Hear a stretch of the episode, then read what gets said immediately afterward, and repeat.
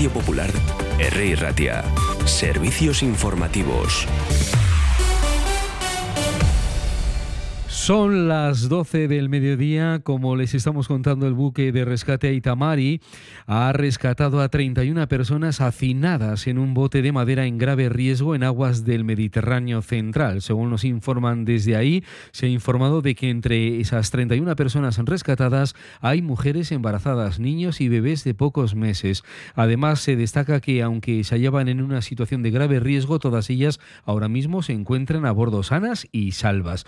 Recordamos que este buque, el Aitamari, zarpó el pasado viernes del puerto de Vinarós, en Castellón, en su novena misión de rescate en la zona del Mediterráneo central. Y un dato macro, las exportaciones vascas llegan a 32.538 millones en 2022, un 26,8% más que en 2021, con una subida de productos energéticos. En el caso de las importaciones, con 29.411 millones, el incremento es del 39,7% en relación a 2021. Idoia Mendía, la vicelendacari segunda y consejera de Trabajo y Empleo, defiende salarios que permitan vivir con dignidad y apuesta por dejar inercias e impulsar políticas innovadoras para avanzar en un empleo de calidad. Y ya en este mismo congreso que se desarrolla en el Palacio Euskalduna de Bilbao, Aburto, el alcalde, advierte de que sobre un empleo débil es imposible construir una sociedad fuerte. Un día en el que hoy jueves se habla bastante y especialmente en Madrid, en un debate político que no sabemos qué recorrido y qué alcance puede tener, se habla de nuevo de la cesta de la compra, la inflación, los precios elevados. Bueno, el caso es que vamos a recoger las palabras de la vicepresidenta segunda y ministra de Trabajo, Yolanda Díaz, quien respalda tomar medidas para aliviar el precio de la cesta de la compra.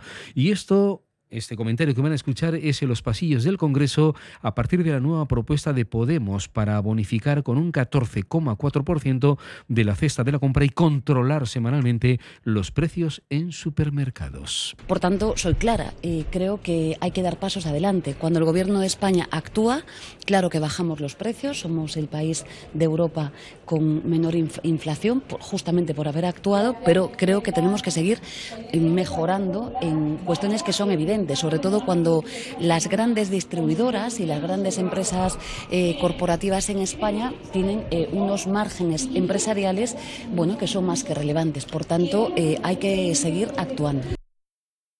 Actuando es el sello del gobierno central. Calviño desde ahí dice que se va a reunir en marzo con bancos y agentes sociales para evaluar el acuerdo sobre hipotecas. Planas el ministro de Alimentación con el sector para hablar del precio de los alimentos y Calviño que sigue hablando hoy, días después o horas después de conocer el último dato del IPC de la inflación. Lo que vemos eh, claramente con los datos del IPC de enero es que las medidas que estamos tomando funcionan. Ha habido una bajada rápida de la inflación en la segunda parte de 2022, cinco puntos en cinco meses, y a pesar de que se han eliminado algunas de las medidas que habíamos puesto en marcha y sobre todo la bonificación de los carburantes, el IPC de enero, tanto el índice general como el subyacente, han bajado con respecto a diciembre. Y vemos una bajada importante precisamente en aquellos alimentos para los que se se ha bajado el IVA o se ha eliminado. Eh, son medidas que tendrán recorrido, que tienen que seguir teniendo un impacto y que nos van a permitir eh, seguir en esta senda descendente en el curso de 2023.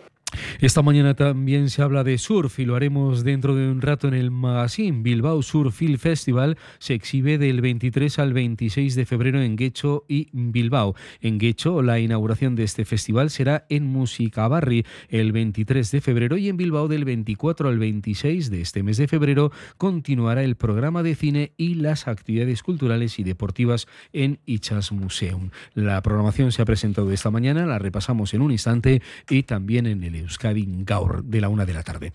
Y el Ayuntamiento de Bilbao participa desde hoy jueves en la Conferencia Mundial de Educación que hasta este próximo sábado tiene lugar en Santiago de Compostela. En el marco de este encuentro, la concejala de Atención y Participación Ciudadana e Internacional, Ollane Aguirre Goitia, va a presentar el proyecto municipal Balío en Iría, un proyecto del que se habla desde hace ya tiempo y que ahora se traslada en su presentación también en conferencia hasta Galicia.